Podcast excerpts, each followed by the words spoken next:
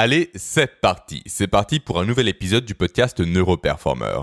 Neuroperformer, le seul et unique podcast dans lequel j'aide les cadres et les dirigeants à être plus performants grâce aux neurosciences. Alors déjà, avant de commencer, j'espère que vous allez bien. De mon côté, tout va pour le mieux. Il est actuellement 9h56 à l'heure à laquelle j'enregistre. Et euh, seul petit bémol, c'est que mon fils Raphaël recommence à se réveiller deux fois par nuit. Et ça fait un peu mal en termes de sommeil. Mais bon, c'est le rôle de parent, on va dire. Alors de quoi allons-nous parler aujourd'hui? Eh bien nous allons continuer de parler de biais cognitifs et du système 1 et du système 2 de la pensée mis en évidence par Daniel Kahneman afin de vous aider à prendre de meilleures décisions au quotidien. Après avoir vu le biais du survivant, après avoir vu également le biais de simple exposition et le biais de confirmation aussi, nous allons parler du biais de primauté ou de l'effet de primauté si vous préférez. Et également d'ailleurs, on va parler du biais de récence qui est intrinsèquement lié au biais de primauté. Mais avant de parler de tout ça en détail, j'ai trois choses à vous dire. Non pas deux, mais bel et bien trois cette semaine. La première, c'est que vous pouvez, si jamais mon contenu vous plaît, vous intéresse et vous apporte de la valeur, me laisser un avis ainsi qu'une note sur Apple Podcast. Je suis actuellement pour information à 151 avis positifs pour une note globale de 4,8 sur 5, ce qui est pas mal du tout. Ensuite, deuxième élément, comme toujours, vous pouvez rejoindre dès à présent mon programme Brain 7, un challenge sur 7 jours pour booster les capacités de votre cerveau. Et enfin, dernière chose, une nouvelle chose, à partir de maintenant, j'ai décidé de mettre à votre disposition tout simplement les notes que je prends au quotidien pour apprendre à optimiser mon cerveau grâce aux neurosciences et grâce à la physiologie. J'ai un outil de prise de notes qui est super, qui s'appelle Obsidian, et je vous le mets à disposition dès à présent. Donc vous trouverez un lien en description de ce podcast pour accéder à toutes mes notes. Et donc si jamais vous souhaitez vous approfondir un sujet ou complètement revoir un peu un sujet évoqué en podcast, eh bien référez-vous à ces notes directement pour accéder à tout ce que j'ai noté moi de mon côté en termes de recherche, de compréhension sur un domaine en particulier. Tout expliqué, sur le logiciel. J'ai fait une vidéo précise et complète de comment utiliser mes notes, parce que ça sort un peu des systèmes, on va dire, classiques, pour que vous puissiez, vous, vous l'approprier à 100%. Et encore une fois, c'est 100% gratuit, mais je ne l'ai pas, on va dire, euh, mis à disposition sur Google, je ne l'ai pas indexé sur les moteurs de recherche. Personne ne peut le trouver, on peut y accéder uniquement via le lien présent en description des podcasts présents et à venir.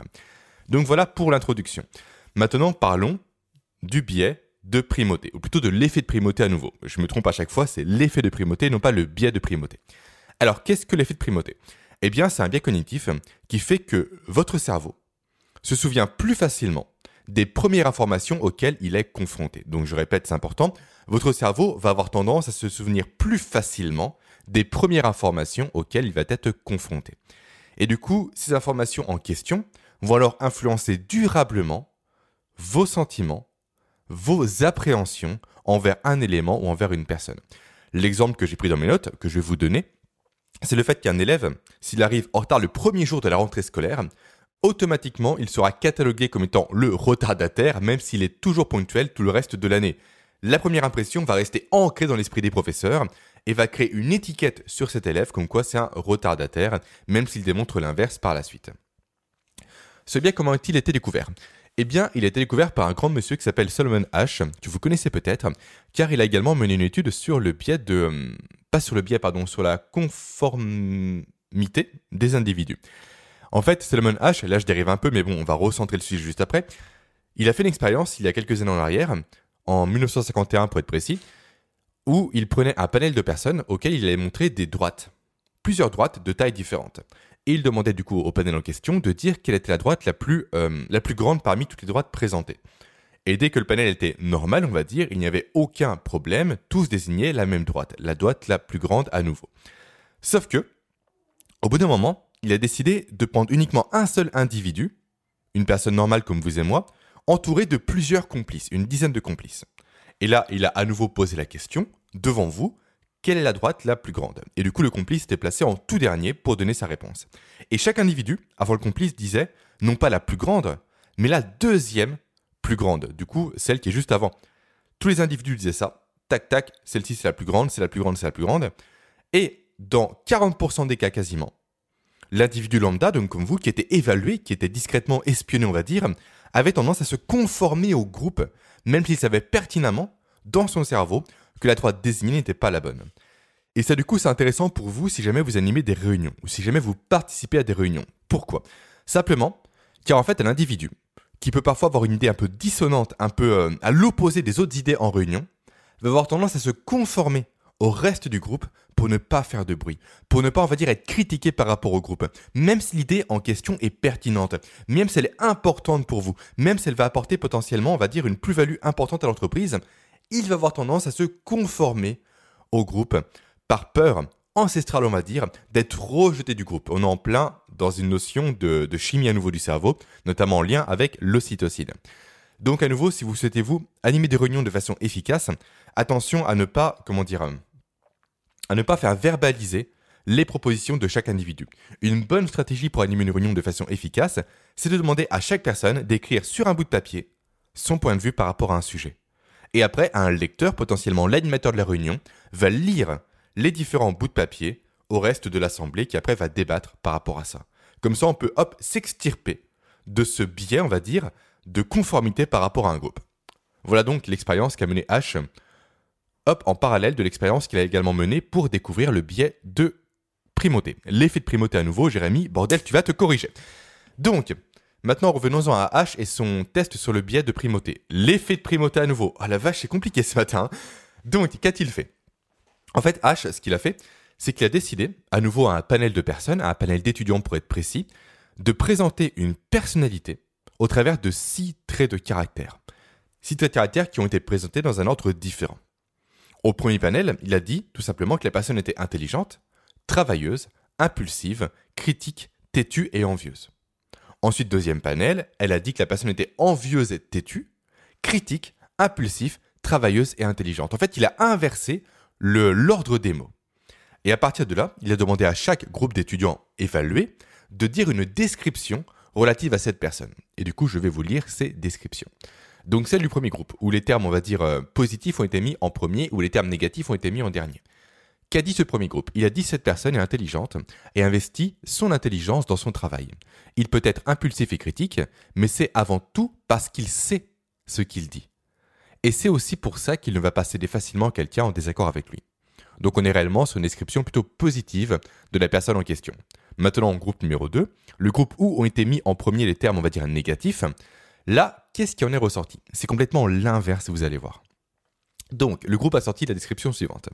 Les points forts de cette personne, comme ce côté travailleur et son intelligence, sont à nuancer, dans la mesure où il est avant tout envieux et têtu. Il a fleur de peau, et ses échecs s'expliquent par sa tendance à laisser ses défauts faire de l'ombre à ses qualités. Conclusion. Ce sont réellement les premiers éléments de chaque liste qui ont significativement influencer la perception globale des étudiants par rapport à la personne fictive à décrire. Et donc, à nouveau, on confirme le fait que l'exposition des premiers éléments va influencer vraiment la tendance générale de la perception de quelqu'un ou de quelque chose. D'où vient cet effet de primauté maintenant? D'où provient-il? Pourquoi est-il existant? Pourquoi le cerveau réagit comme ça? C'est intéressant d'aller au fond des choses pour comprendre ça.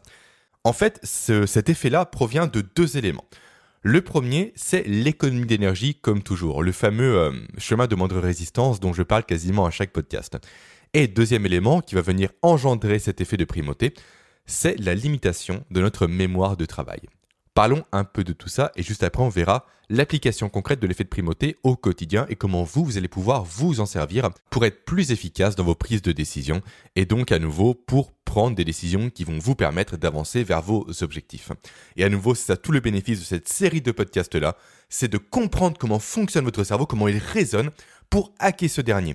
On n'est réellement plus dans une notion d'outil basique de matrice de décision et j'en passe. Non, ça on s'en fout, c'est pas important. Parce que si votre cerveau, vous ne le comprenez pas, même ces outils-là, une fois utilisés, seront biaisés par votre cerveau. Donc tant qu'on ne va pas à la base des choses, donc à nouveau au cerveau humain, on ne peut pas réellement améliorer sa prise de décision. Et ça c'est vrai par rapport à tout, par rapport au sommeil, par rapport également à tout ce qui est capacité managériale, de communication et j'en passe. Tout part du cerveau, tout part du corps humain, et après qu'on a compris ça, qu'on a compris le fonctionnement de tout ça, on peut réellement appliquer précisément ces compétences au quotidien. Les gens qui font l'inverse, malheureusement, mettent les couverts avant de mettre la table. Ça ne veut rien dire, mais bon, autant dire plutôt, pardon, mettre la charrue avant les bœufs. Jérémy, tu vas arrêter d'inventer des expressions, ça ne sert à rien parce que ça ne marche pas. Donc, l'effet de primauté, on revient un peu au sujet, a une double origine. L'économie d'énergie et la limitation de notre mémoire de travail. On va commencer par l'économie d'énergie. En fait, pour votre cerveau, il est plus coûteux, pardon, il est de plus en plus coûteux, c'est mieux dit comme ça, de retenir des informations au fur et à mesure qu'il va en recevoir. Résultat, votre cerveau va avoir tendance à consacrer moins de temps et d'énergie à retenir des éléments au fur et à mesure qu'il va en découvrir. Plus des éléments vont lui parvenir, moins il mettra d'énergie à retenir les éléments qui vont arriver. Donc il va consacrer plus d'énergie, plus de motivation, plus d'entrain, on va dire, à retenir les premiers éléments d'une liste, plutôt que les éléments qui vont suivre au fur et à mesure. Et plus ça va suivre, plus la motivation, plus l'entrain et plus l'énergie déployée va être minimisée. Et en plus, ce mécanisme-là, chose intéressante, c'est qu'il va se coupler avec le biais de confirmation dont on a parlé la semaine dernière. En effet, le cerveau humain, pour rappel, va se forger très rapidement une opinion par rapport à très peu d'éléments. Donc en fait, le cerveau, que va-t-il faire dans le cas d'une liste typiquement de traits de caractère, comme décrite précédemment? C'est qu'il va extrapoler, à partir des premiers termes, une tendance générale. Et donc il va se dire, grosso modo, le reste, c'est superflu, ce n'est pas intéressant, ça me gaspille de l'énergie, donc on va l'oublier complètement pour se focaliser sur les deux trois premiers éléments qui vont dicter ma perception des choses. Donc voilà déjà la première origine de l'effet de primauté, un lien avec l'économie d'énergie, comme toujours quand on parle du système 1 et du système 2 de la pensée. Ensuite, deuxième euh, origine, cette fois-ci on est sur la mémoire. En fait, il faut savoir que vous avez différentes formes de mémoire, dont une mémoire dite de travail. Alors qu'est-ce que la mémoire de travail? C'est une mémoire à très court terme qui sert à manipuler des informations qui vont vous être utiles dans les prochaines secondes, tout simplement. Et en fait, cette mémoire de travail-là peut contenir entre 5 et 9 éléments. Donc souvent, on a tendance à dire qu'une mémoire de travail normale contient 7 éléments. Autrement dit, euh, avec des termes plus simples, vous pouvez retenir dans votre esprit jusqu'à 7 éléments maximal. Après, c'est bien très compliqué pour votre cerveau d'en retenir plus. Et du coup, pour retenir ces éléments durant plus longtemps que nécessaire, car à nouveau c'est une mémoire à très court terme, vous allez automatiquement enclencher un processus qui s'appelle la boucle phonologique. Alors qu'est-ce que c'est? En fait, c'est le fait de vous répéter à l'esprit constamment les éléments que vous souhaitez maintenir dans votre mémoire de travail. L'exemple le plus probant, c'est quand vous recevez un code sur votre téléphone pour passer une commande sur Amazon. Le code, vous allez le répéter dans votre tête, par exemple 2378, 2378, 2378, jusqu'à le saisir pour valider la commande. Idem pour un numéro de téléphone que vous voulez composer. Vous dites le 06 42 70 machin machin, peu importe.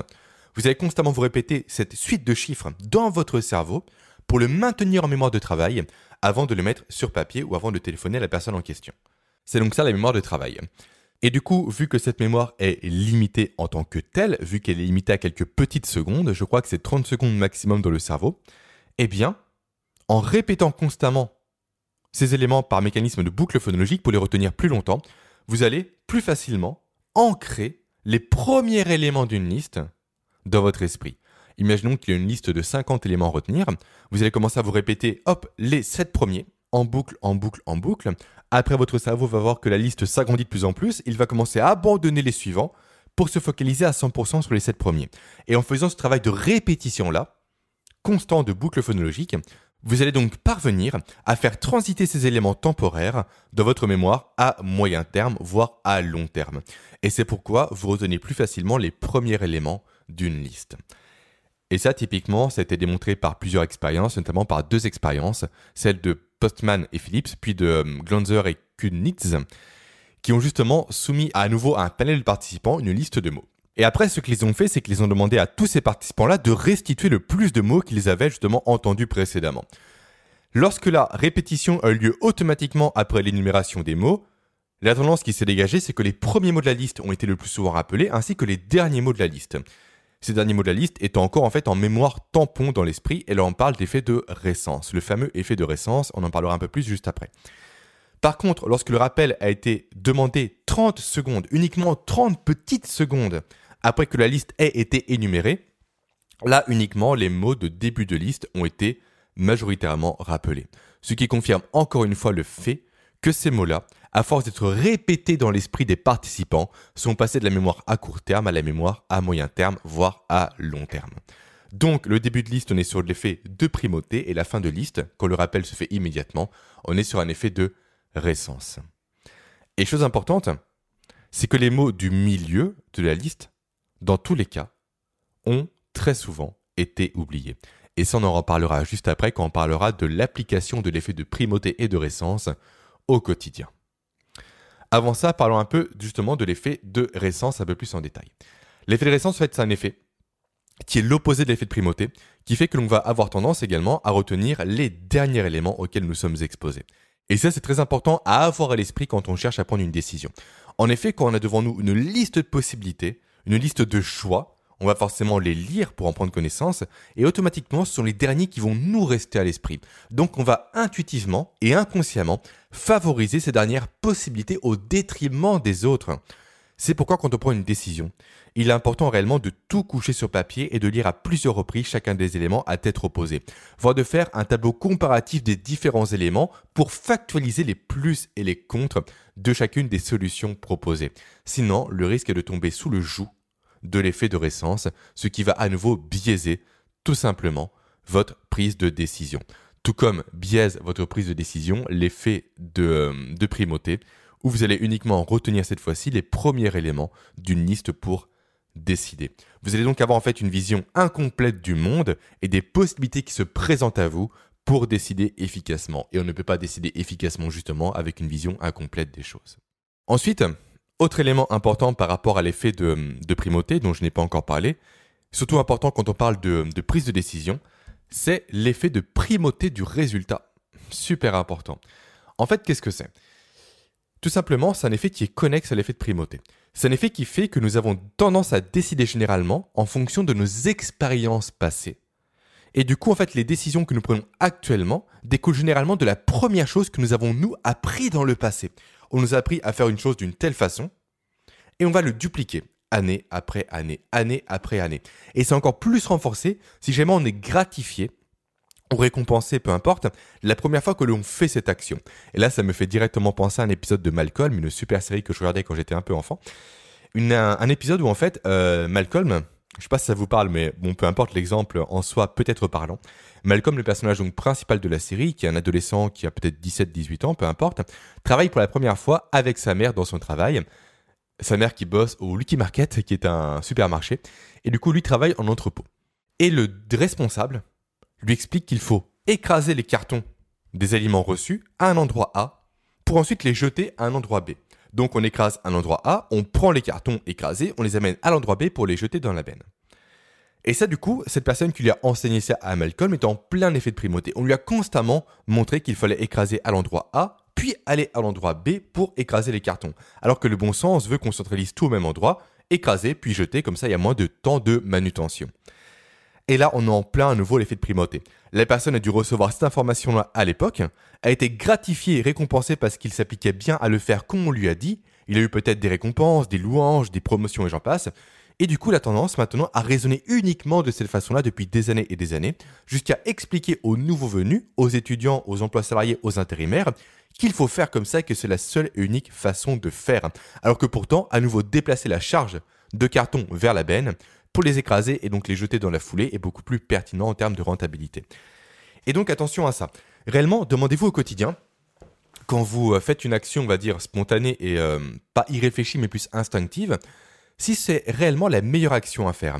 Si vous ne devriez pas plutôt remettre en question cette action-là, car elle découle uniquement d'un effet de primauté antécédent, une primauté du résultat, qui fait que vous avez dupliqué vous durant des années et des années et des années cette action-là sans réfléchir au fait si elle était ou non la plus pertinente, la plus rentable, la plus efficace à faire par rapport à telle ou telle situation. Donc voilà ce qu'est l'effet de primauté du résultat. Et à nouveau en termes de prise de décision, c'est clé parce qu'on a tendance souvent à reproduire les mêmes décisions tout au long de notre vie sans tenir compte des erreurs qu'on a fait nous précédemment. D'où l'importance, à partir rapide, que vous appreniez vous, ça j'en parle dans un de mes programmes qui n'est plus au catalogue, que vous appreniez vous donc à, à noter vos euh, décisions et à noter surtout les effets bénéfiques ou négatifs des décisions que vous prenez. Faites ça sur un petit document idéalement informatique avec des tags spécifiques pour trouver facilement les décisions. Comme ça, quand une décision nouvelle va se présenter à vous, une décision nouvelle qui n'est pas si nouvelle que ça, car souvent ce sont les mêmes décisions qui, sont, se répètent. Donc lorsqu'une décision entre guillemets nouvelle va se présenter à vous, référez-vous à votre registre des décisions passées pour voir comment vous, vous avez réagi dans une situation, on va dire, similaire. Et si la décision que vous avez prise, vous, dans le passé, a eu des conséquences négatives ou positives, pour réajuster la décision que vous allez prendre à l'instant T. Ainsi, grâce à ça, grâce à ce mécanisme-là, grâce à ce registre-là, vous allez facilement vous détacher de la primauté du résultat. Hop, maintenant on repasse à l'effet de primauté tout court. on va voir différents domaines où il s'applique pour que vous puissiez vous en tirer bénéfice au quotidien. Donc commençons par l'effet de primauté en lien avec les relations humaines. Qu'est-ce que nous dit l'effet de primauté? Eh bien, il nous fait comprendre simplement que la première impression, ça existe. Comme quoi la première impression est capitale et comme quoi le fait de faire une bonne première impression chez quelqu'un est super important pour imprégner une image positive chez la personne en question. Du coup, quand on a conscience de l'effet de primauté, il est important justement de faire attention à tout ce que l'on va dire, à tout ce qu'on va faire et à tout ce que l'on va émaner lorsqu'on va rencontrer une personne pour la première fois. Et là, je vais citer une citation que j'aime beaucoup, une citation de David Thompson, qui dit qu'on n'a jamais une deuxième chance de faire une bonne première impression. À nouveau, ça confirme l'effet de primauté. Ensuite, l'effet de primauté appliqué à la vente. Qu'est-ce que ça nous donne? Ça nous donne qu'un bon vendeur doit savoir utiliser l'effet de primauté pour faire une bonne première impression à nouveau à tous ses prospects. Et ce, avant même de commencer le processus de vente. Ça, c'est très important. Vous êtes vendeur, commencez à jouer sur ce biais-là ce biais du cerveau pour donner une bonne première impression qui va donc guider tout le reste de votre discours avec la personne dès le début. Pour ça, soyez ponctuel déjà, soyez souriant et soyez serviable. Tenez la porte de la personne, servez-lui un café et j'en passe. Ensuite, effet de primauté de récence et de formation. Les deux s'appliquent cette fois-ci. Si vous êtes formateur ou animateur de réunion, vous devez vous assurer que votre début de prise de parole contiennent des informations importantes et que vous rappelez ces informations-là à la fin de votre prise de parole. Comme ça, vous allez jouer à la fois sur les effets de primauté et de récence pour ancrer plus facilement les euh, informations que vous souhaitez vous faire ancrer à l'esprit de votre auditoire. Après, si on parle de recrutement, cette fois-ci, stratégie toute bête, mais que j'aime bien expliquer, c'est qu'un candidat doit idéalement tout mettre en place pour être soit le premier à passer dans la journée, soit pour être le dernier à passer dans la journée lors d'une session du recrutement. Comme ça, à nouveau, il va être rappelé plus facilement à l'esprit du recruteur et le mieux du mieux, bien évidemment, étant de passer en tout premier pour justement réellement marquer cette primauté. Si vous êtes candidat, vous passez en premier, vous faites une bonne première impression, vous avez fait 90% du parcours pour être recruté. Croyez-moi, ça marche énormément. Et enfin, voyons le lien entre l'effet de primauté et l'apprentissage pour conclure ce podcast. Lorsque vous apprenez quelque chose, faites attention à faire des petites sessions d'apprentissage, ne pas vous gaver l'esprit, ça ne sert à rien. Pour la simple et bonne raison que si vous faites des petites sessions d'apprentissage, vous allez réussir à retenir à la fois le début de la formation et la fin de la formation grâce à la primauté et grâce à la récence. Par contre, si vous faites de larges sessions d'apprentissage, vous allez certes retenir potentiellement le début, c'est quasiment sûr, un peu la fin, mais jamais toutes les informations qui sont encadrées par le début et par la fin. Tout ce qui est au milieu, ça va être passé sous silence par votre cerveau, donc vous allez perdre du temps. Faites des sessions de 20 minutes, 30 minutes grand maximum, vraiment grand maximum. 20 minutes, c'est parfait pour apprendre plus efficacement des éléments qui vont vous aider, vous, à être plus efficace au quotidien dans votre travail. Donc voilà tout ce que j'avais à vous dire par rapport à l'effet de primauté et l'effet de récence. J'espère que ça vous a aidé et que ça vous a apporté de la valeur. De mon côté à nouveau, je ne peux que vous inviter à consulter mes notes pour à nouveau tout simplement euh, vous rappeler tout ce que je viens de vous partager. En effet, un podcast, c'est bien, c'est pratique, mais malheureusement, on l'écoute souvent en transport en commun, en voiture et j'en passe, du coup, la prise de notes est plutôt compliquée. Et là, grâce à mon partage de mes notes, eh bien, vous allez pouvoir, une fois arrivé au bureau ou chez vous, relire ça à tête reposée pour implémenter ces éléments dans votre cerveau pour en tirer bénéfice au quotidien. Donc voilà, maintenant je vous souhaite une très belle journée et je vous dis à la semaine prochaine pour un nouvel épisode de podcast qui parlera certainement, je pense, du biais de cadrage. À très vite. Ciao.